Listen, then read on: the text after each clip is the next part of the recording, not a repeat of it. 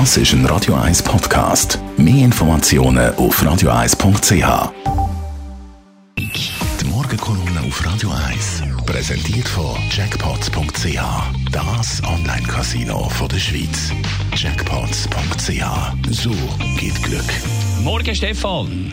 Schönen guten Morgen, Marco.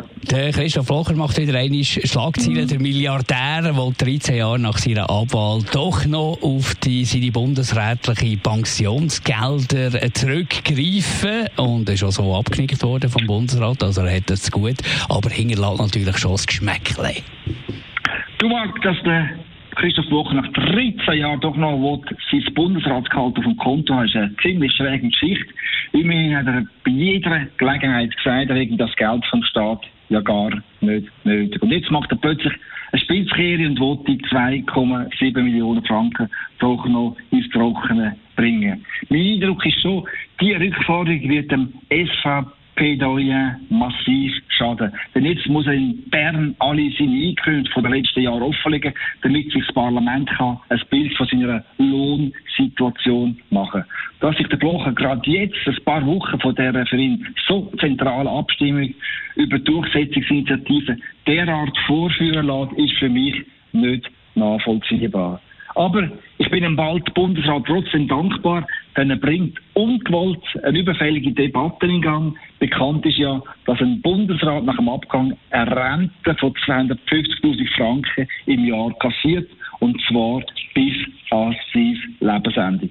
Mit Verlaub, das ist in meinen Augen eine alte Kamelle, die abgeschafft gehört. Da werden jedes Jahr ein paar Millionen verteilter Leute, die das Geld schlicht und einfach nicht nötig haben.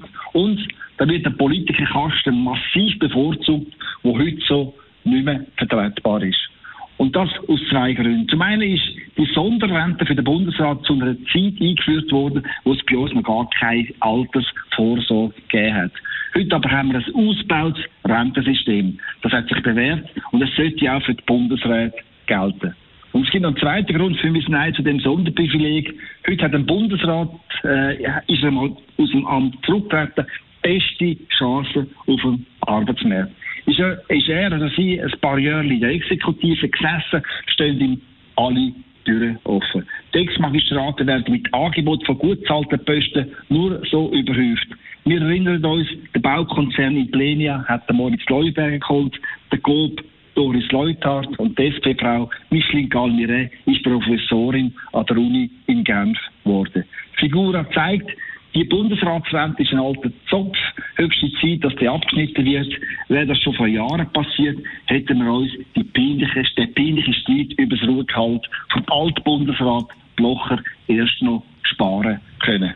Der Stefan Barmettler, Chefredakteur von der Handelszeitung.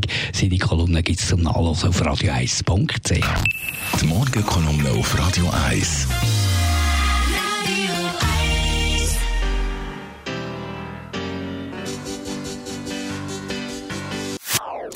Das ist ein Radio 1 Podcast. Mehr Informationen auf radio1.ch.